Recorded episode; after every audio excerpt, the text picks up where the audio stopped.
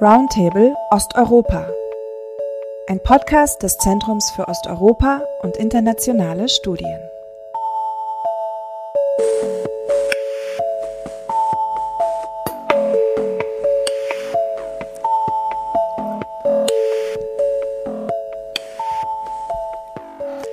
At this point, I'm sure every one of our listeners has heard that Vladimir Putin is obsessed with history.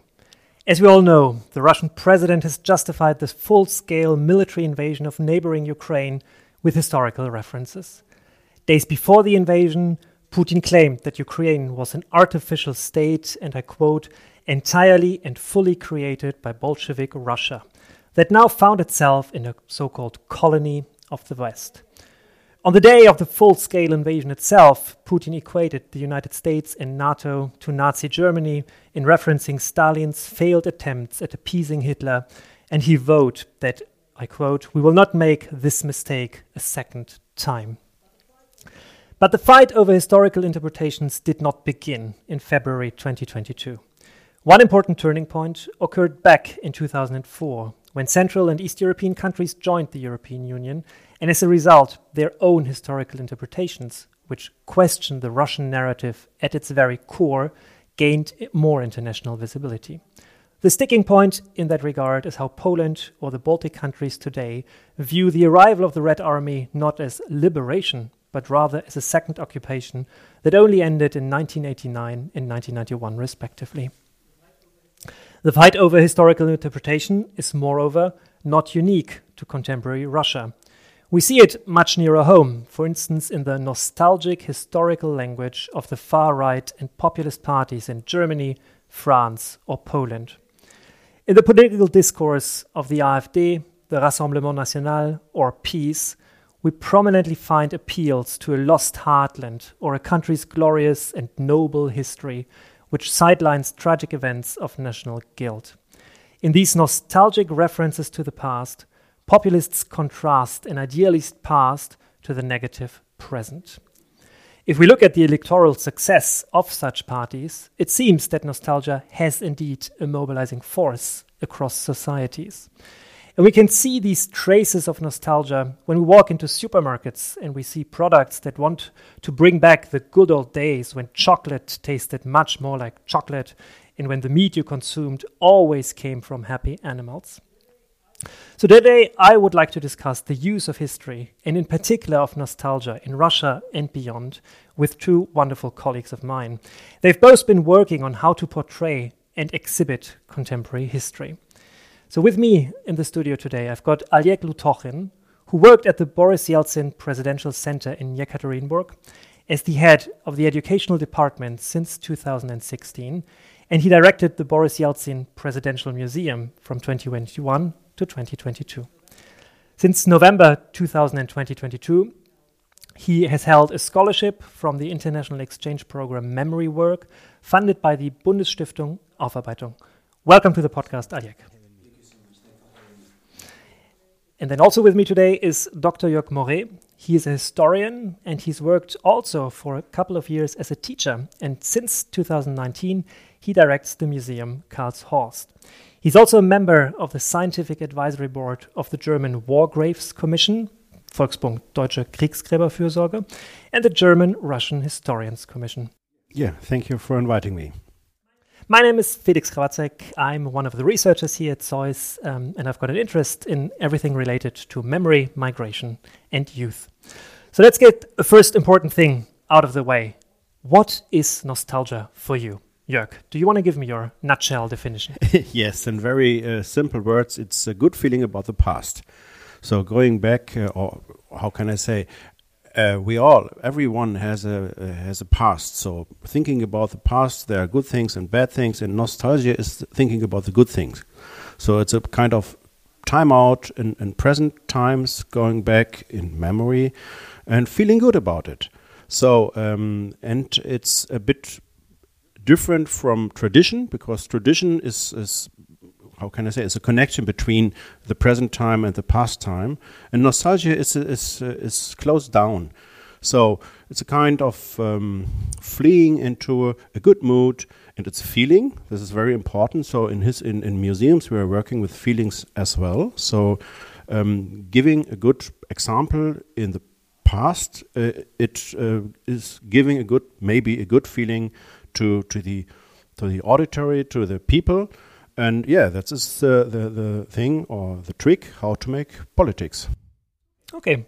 Also reminds me a little bit almost of a romance with the past, the way you you are describing it. Yeah, that's, that's a, a, a good good impression. Uh, yeah, it's a kind of romance. And if you go to a museum, for example, but the same thing going to to, to the cinema, for example, or theater, whatever. So um, uh, it's a kind of advertising coming to us, having a good time for two hours, uh, going back to whatever. And uh, yeah, in the museums, we are of, of course we are working with this. So it's not only feel good, but um, for example, in Germany, we have these GDR museums. This is about feeling good. It's all uh, showing the stuff from GDR and not nothing more. It's not very historical, I would say. It's just to show the equipment when we had a good time in the GDR. Excellent. That's certainly something we'll pick up uh, later on in the discussion. But I would like to bring you in, Oleg. Um, from your perspective, what is nostalgia? How would you describe it? Yeah, thank you, Felix. Um, of course, Dr. Morré is completely right here. Uh, it's all about nowadays. It's all about good feeling, but uh, back in the days, it was kind of a medical condition. And I like the way uh, cultural anthropologist Dominic Boyer defines nostalgia in its relationship with the phenomena of the nation and early nationalism. He addressed Johannes Hofer's dissertation of 1688. Uh, Hofer wrote his dissertation in Basel, Switzerland, 500 kilometers from his hometown, uh, Mühlhausen, here in, in Germany. Uh, well, to make it simple, you are sick because you have been outside of your fatherland for too long. Uh, and of course, nowadays, nostalgia is not a medical condition anymore and uh, relates mostly to the past, a particular period of time rather than a particular place or country. But if we speak about nostalgia for the Soviet period or nostalgia, a particular type of nostalgia for DDR, categories of time and place kind of coincide. Thank you, Oleg. Um, then let me continue with you. So you're now at ZOiS on your scholarship, as I mentioned, um, and you have a research project that engages with this question of nostalgia in the GDR and comparing it with nostalgia in Russia. So, as a first question, um, could you explain to our listeners what brought you to be interested in this question um, that you're exploring here? Yeah, you're right. And I just mentioned there are two different kinds of nostalgia I'm interested in nostalgia for the USSR. It has no special word so far. Maybe I can find one. And nostalgia for the DDR, so called Ostalgie. The first one disturbs me since the days I was a museum director in the first presidential center in Russia, also known as the Yeltsin Center. Uh, the core project of this huge multifunctional center is the Boris Yeltsin Museum. The central place in the exhibition is occupied by the events of 1991, the collapse of the USSR, and the emergence of the democratic forms of governance in Russia. It was made a huge team of various professionals. To give you a few names, Russian film director Pavel Lungin and international bureau Ralph Appelbaum Associates. It is hard to name a Russian public politician who would do more for the decommunization of Russia than Boris Yeltsin did. And in this sense, the museum named after him tells exactly this story the story of the transition from the gray, stagnant Soviet past to a bright, free future. But even in such a non Soviet museum, nostalgic emotions could not be avoided even in a hall that recreates the empty shelves of a late Soviet store, meant to illustrate the depth uh, of, of the collapse uh, of the Soviet economic system and the need for change, visitors took uh, visitors look at the birch of sap cans, like березовый сок, the birch sap cans, and exclaim, "Oh, I remember very well how we stood in lines with those coupons." And you know, it is it is difficult to say what is more in this exclamation. Uncomfortable feelings, or present memories of the past. That's how nostalgia for the USSR, the first type of nostalgia, provoked my interest. And the second? And the second nostalgia, nostalgia, interested me last summer when I had a chance to attend a visiting trip to Germany under the topic How Germany is Dealing with the History of the 20th Century. Among other remarkable events, the program included um, meeting with the members of the Bundestag Committee on Culture and Media. In the Q&A section, I wonder where there is a nostalgia for the communist past in today's Germany and to what extent this is a political issue for contemporary German society. A deputy from Die Grünen, who lives in the eastern outskirts of Berlin, argued that there is no such a thing as nostalgia for the Soviet times, but there might be a nostalgia for the times of the GDR. So, what is the difference, I wondered? Live in Berlin without having receiving a satisfactory answer to my question, I decide that an analysis of different modes of memory in Germany could provide me a better understanding of memory work in my own country, in Russia, in order, uh, and and uh, and of course in the other Soviet Republic. Soon I applied to the memory work program provided by the Bundesstiftung Aufarbeitung. And Felix, thanks again for having me here as a visitor researcher in ZOiS. With great pleasure. So we can already see that there is a lot to be gained by comparing um, Germany and Russia, as unintuitively it might seem at, at first glance. And Jörg, on that, I would like to pass it on to you because you've been working for a long time now on thinking about how to exhibit German and Soviet history in one museum. You are the director, as I said, of the Museum Berlin Karlshorst, which is a museum focused on the war between the Soviet Union and Nazi Germany from 41 to 45. And we all know that World War II memory is abused without any shame in today's Russia. Um, and you, as a response to the full scale invasion, decided to rename the museum in early 2022. Um, tell us a little bit more about that decision and to what extent it is a decision that was triggered by the escalation in February, or whether it's actually some, in some way, a conclusion of a much older debate that you had in, in the institution. Mm -hmm. First, uh, first of all, uh, some words about the museum as, as an institution because it's a, it's a museum and a memorial site, so it's both. And um, as a museum, we have a topic. Yeah, this is the war, Soviet-German war, war of, um, of annihilation, German war of annihilation against Soviet Union, beginning in 41, June 41, up to 45. It's the historical place uh, where the Wehrmacht surrendered 8th of May 45. This is the one side. And the other side is uh, a, a, memorial place, a historic place. So there are feelings. There are national feelings. There are good and bad feelings.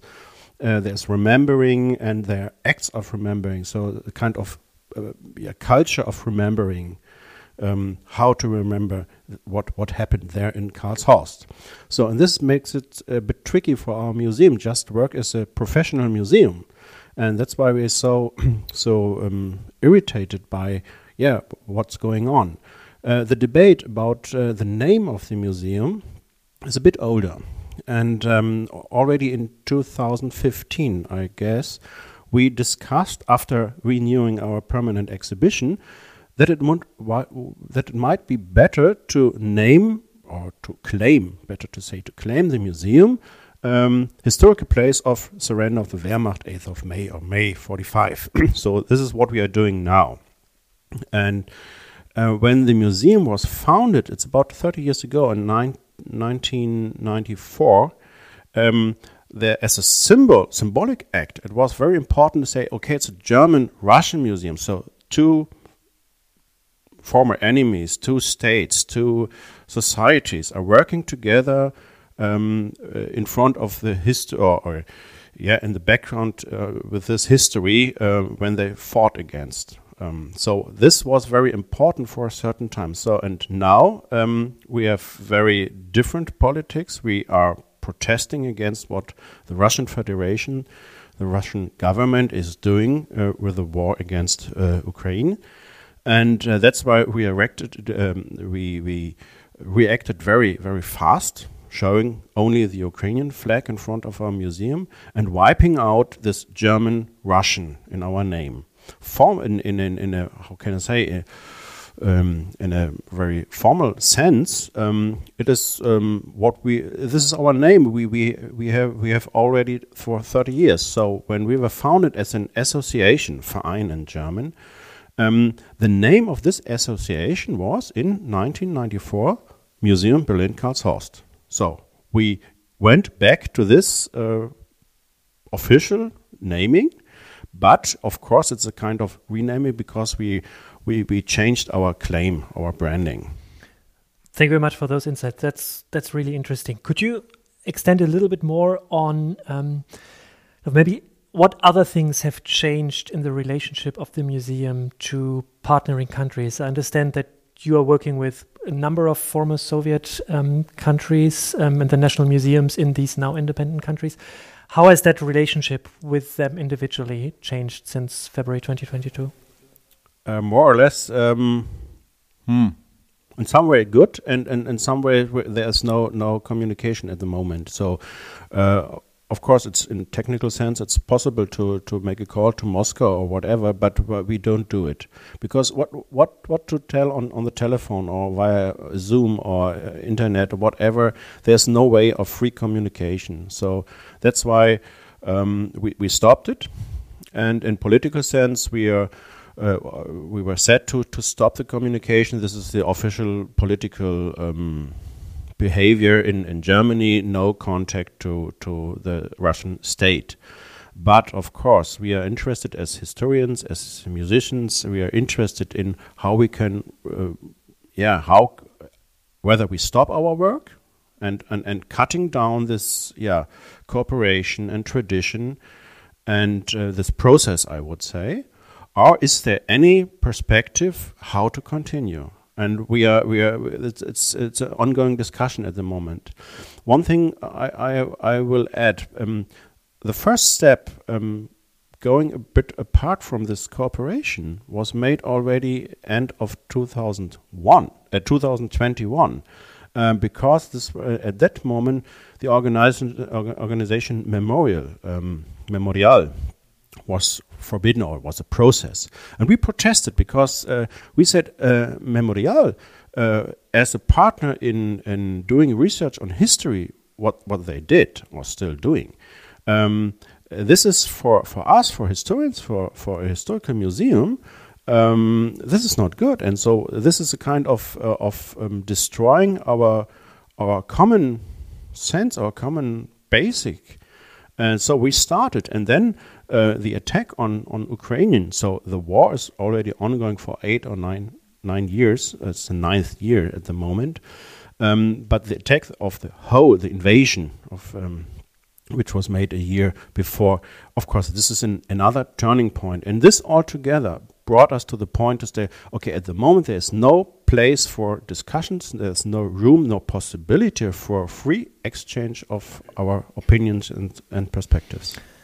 Yeah, so we see how these really tectonic political shifts, what they mean on the everyday life and, and functioning of, of every one of these institutions at the moment, yeah, concerned with questions related to Eastern Europe.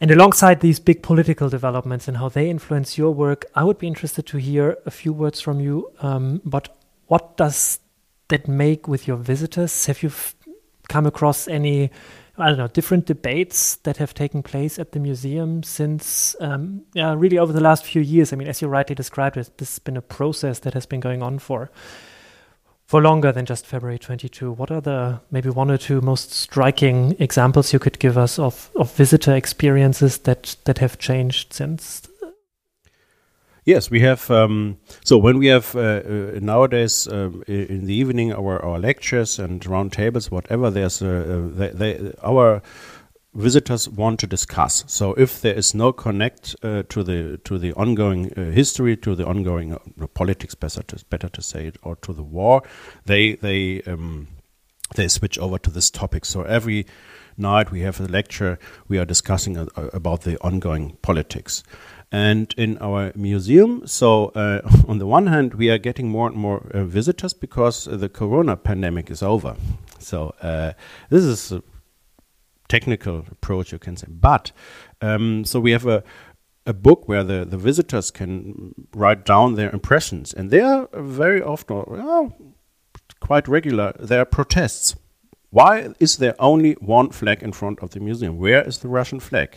You have a very good permanent exhibition, but please show the Russian flag as well. And is this from Russians? I mean, uh, can you decipher the handwriting a bit? What education these people might have I, had? I guess uh, these are Germans. Um, maybe it's a kind of nostalgia, uh, and um, our our neighbors who are very close to the museum and the history of this place and thinking about World War II without Russia, and Russia means in this sense Soviet Union or the other end round, um, is not possible because there's this kind of protest.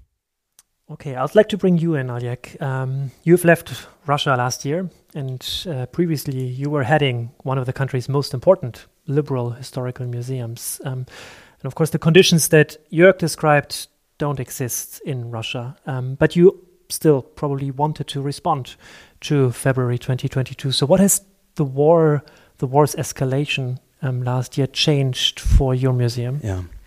The key moment here, of course, is February 25th, uh, 2022. The day after the beginning of the full scale invasion, we came up with the demand to stop the war. We published it at the homepage of our website and prepared to the complete closing. I mean, for seven years of Yeltsin Center's work, we kind of got used to violent criticism, hate speeches in the media, threatening emails. But then, in the long February of 2022, which still seems to be going on, uh, it felt like it was over, like completely. Uh, but uh, this was before the law on uh, discrediting the Russian army was adopted. Perhaps uh, that is the partly why the Yeltsin Center survived. Perhaps there are other reasons which I'm not confident about. But uh, let me go back to your question, Felix, on visits and guests and how it affects uh, on our museum. Obviously, there are less foreign visitors and uh, less loud events nowadays. We used to have a huge festival in almost every summer.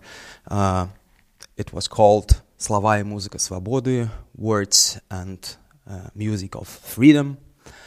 Of course, uh, nowadays it's just not possible. Uh, yeah, and you know, I I haven't been to the museum in six months, but I remember well the tours I took in 2022, the excursions I, I gave to our visitors. And, you know, it seems to me uh, at that time our visitors began to cry more in the exhibition. Uh, the exhibition, the museum, uh, it's effective and uh, emotional by design. Film director Lungin, with help of Ralph Appelbaum, did his best, you know, in that sense. Uh, and the participants, uh, yeah, I want to talk a bit about the participants of these events, which are still alive, obviously, the events uh, uh, which uh, our exhibition presented. And those of them who came to to the White House in 1991 against GKChP, they are still alive, and sometimes they visit our museum. and especially for them, they are so-called the Democrats of the first wave. It is a museum of uh, that symbolic capital that which hopelessly wasted in the pursuit of comfort and wealth nowadays. And the only thing that I can hope uh, that it is uh, not wasted to the end. You know, uh, yeah, it became more emotional. Uh, the whole museum itself, the exhibition itself, and uh, it uh, showed some aspects which not put there by its designers. Mm. You know, just opened up with the whole events. Yeah. Yeah. Thanks for providing those insights, Oleg. And you mentioned that visitors cried more. You said when they walked through the exhibition. Could we say, to return to our opening question? I mean, are these the visitors that are nostalgic about the Yeltsin years and the, the 1990s, or what is your explanation for that? Yeah, good question. Really good question. Uh, Yeah, answering this, I'm, I want to uh, address you to our the biggest and uh, artistic exhibit in the whole exhibition. At the very end of it, in the Hall of Freedom, there is a picture of uh, very well-known Russian artist Erik Bulatov. It's called Freedom or Liberty, Svoboda in Russian. Uh, just to imagine, it's a huge uh, monumentalist, artwork, piece of art, where the word freedom goes to the perspective. Uh, the yeah, the uh, the first capital is uh, big, and the last one A, S is big, and A is go to the perspective into the sky. And when we opened the museum in 2015, it was completely clear to me uh, that uh, this freedom, svoboda, came to us from, from, from the clouds, from the sky.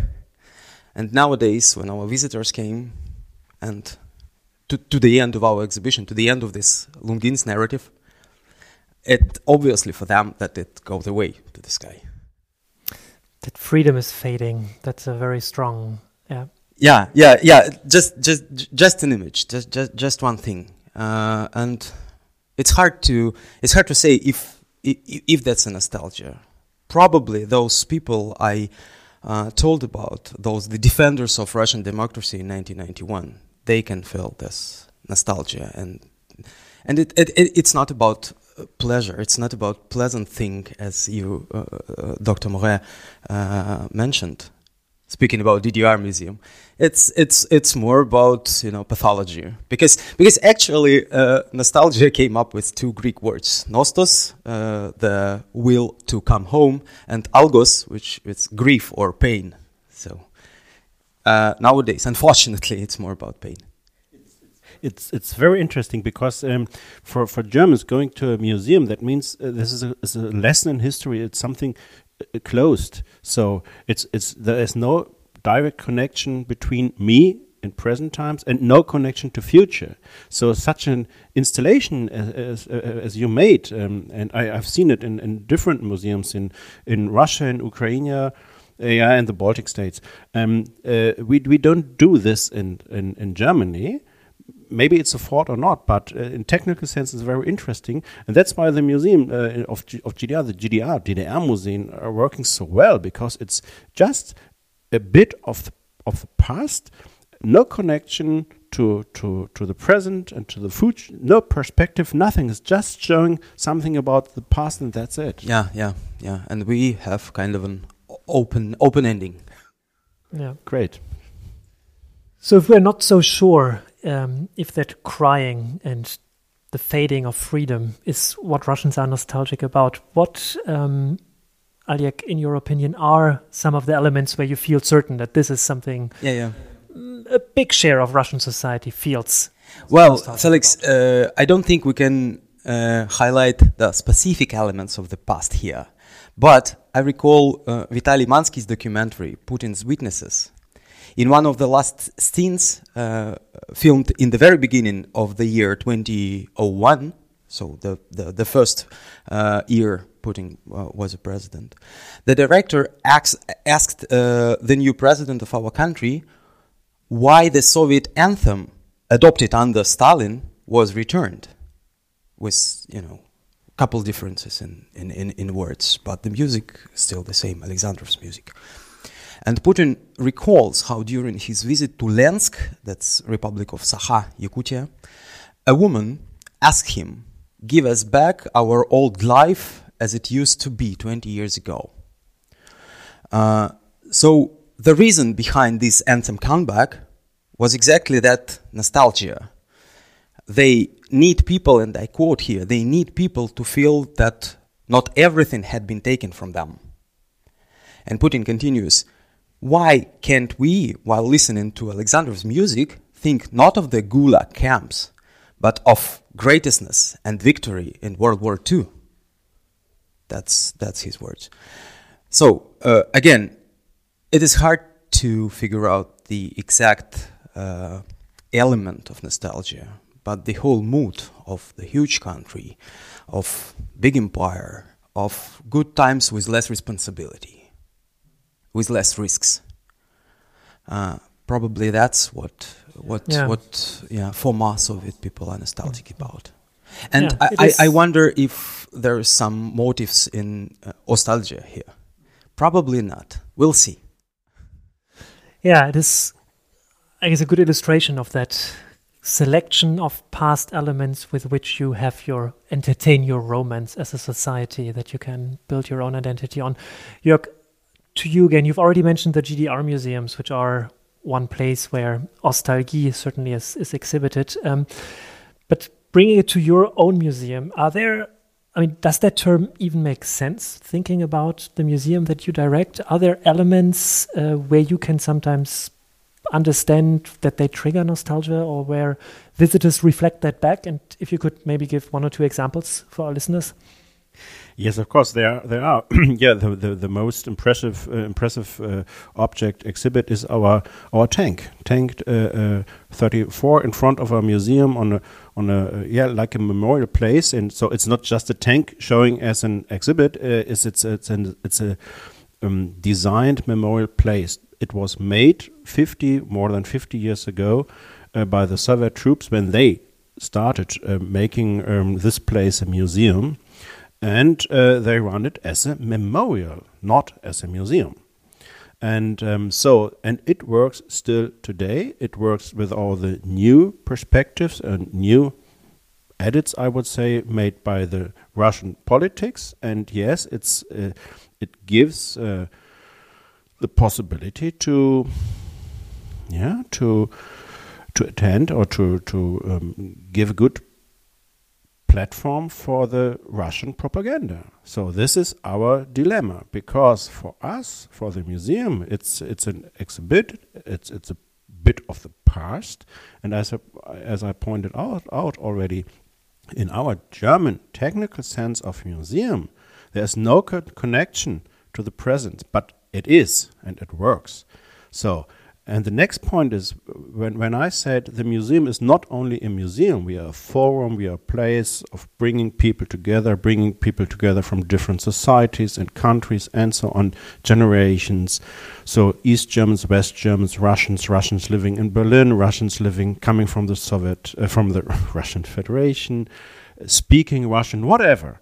So everyone has the chance to, to be triggered by our tank, for example, and it works. So this is what we are coping with, and this is our huge problem. In one sense, it's nice to be an, an, an open place, a forum, but you you can't handle. So and this is what we are looking for: a good way to yeah, to have a perspective, a future as a museum, and not to be misused by any propaganda. Yeah, that's the big challenge. That all of these objects they don't have a meaning inscribed in them by themselves, but each group appropriates the tank, as you illustrate. Yes, and the tank is a tank. It's it's a weapon. It's a huge weapon. It's uh, there, there's there are so strong feelings and and um, yeah, I'm I'm thinking for for example, if it is, might be possible to build a um, what is it uh, uh, with the, glass uh, a house around the tank, so to to to to be, to to organize a distance between the visitor and the, the exhibit. This is what how museums are working. So I think this might be a good way for, for our museum uh, to change a bit because uh, for the last 50 years we we um, we tried to show the history of the museum, the history of the house. So this is ongoing, like a chronic. Um, the, there are different. Um, how can I say periods, historic periods in the history of the house, but it's all connected. So, in my it might, be better to make a, a huge break and to say no there is no continuity it's it's it's a break and we have still the, the same exhibit but we show it in a different mm -hmm. way so that brings us in a way to my my last set of questions um, and that relates to the kind of political use then of the past because the decision that you described will be a hugely political one um, and that is at the entrance at the start of the of the podcast i mentioned that um, populists in European Union countries, they like to use the past. Um, they like to use nostalgia to generate positive feelings and bring the electorate together. Um, Jörg, maybe you briefly, um, could you think a little bit for us about, um, with all your experience as a mu- museum director. I mean, we want positive memories about the past. We want to tell people, you know, have a feeling good moment when they come to your museum as well and, and discover elements they they have a positive connection with. But is there a way of preserving a positive memory of the past that is not itself automatically, almost it seems, slipping or providing a basis for this populist abuse of the past? Uh, yes, of course, because we, we, we, we Germans, we are used to having no good feelings thinking about World War II. So um, this is a kind of catharsis which we we Germans are used uh, to, yeah, to, to know, to feel. And uh, uh, looking on, on GDR history, it's a bit different. But uh, for, for our topic, uh, World War II, war of annihilation against Soviet Union. So this is this is no fun to, to have a look to this exhibition. Yes, it's it's it's possible.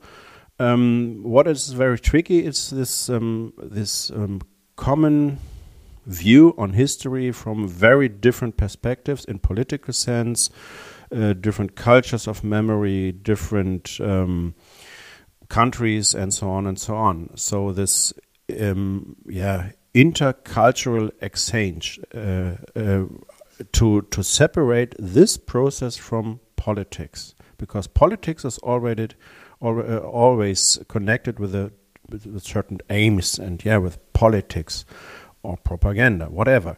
Um, so this is the the, the challenge uh, for the future, looking for this multi-perspective view in a multicultural approach without politics. That's very interesting because it's exactly also the debate that we have on the research side. This multi-perspectivity, and it's it's incredibly demanding on all levels, even for us as researchers, but also if you want to teach history. Um, and then, of course, it needs to be accepted. Oleg, maybe last question for you on that topic. I mean, the multi-perspective, multi-perspectivity on history is certainly not uh, fashionable in Russia at the moment. Um, what what are your thoughts on that? I mean, is there any hope that we won't only see this exclusively nationalistic use of history in in a future Russia, or are we in for that at the moment and multi-perspectivity um, as a way maybe to reconcile and have more fruitful discussions about the past is something we uh,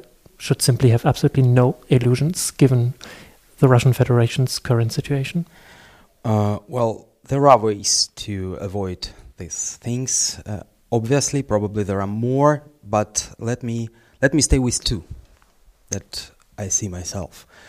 Uh, to figure out if there is a place for uh, non elitist approach, speaking about national elite perspective that we have now uh, nowadays, uh, we have to listen to people's voice. You know, it sounds simple, but it's not well. Uh, it's easy to speak, not easy to do. Uh, but uh, there are scientific tools for that, for listening to the people. The whole field of oral history uh, more than a year ago, we at the Yeltsin Center at the Boris Yeltsin Museum started the archive of oral history, exactly for that purpose. Uh, the Gulag Museum in Moscow, uh, which has extensive experience in this area, helped us uh, start this work. Their conversation with victims of state terror and their relatives uh, are available on their YouTube channel, which I highly recommend it to you if you can listen to Russian language. Uh, that is something that helps us to understand what not allied think of all, these things. It's not about uh, history of politicians, of someone who making decisions. It's a history of uh, real actors, uh, people like like you, you and me. Uh, uh, there are many examples actually, and uh, I want to mention just one more in, in that sense. Juliane Fürst in Potsdam Leibniz Center just started the project Perestroika from Below. I think it's, it, it is also about this uh, multi dimensional perspective on history, and I'm really looking forward to seeing the results of it.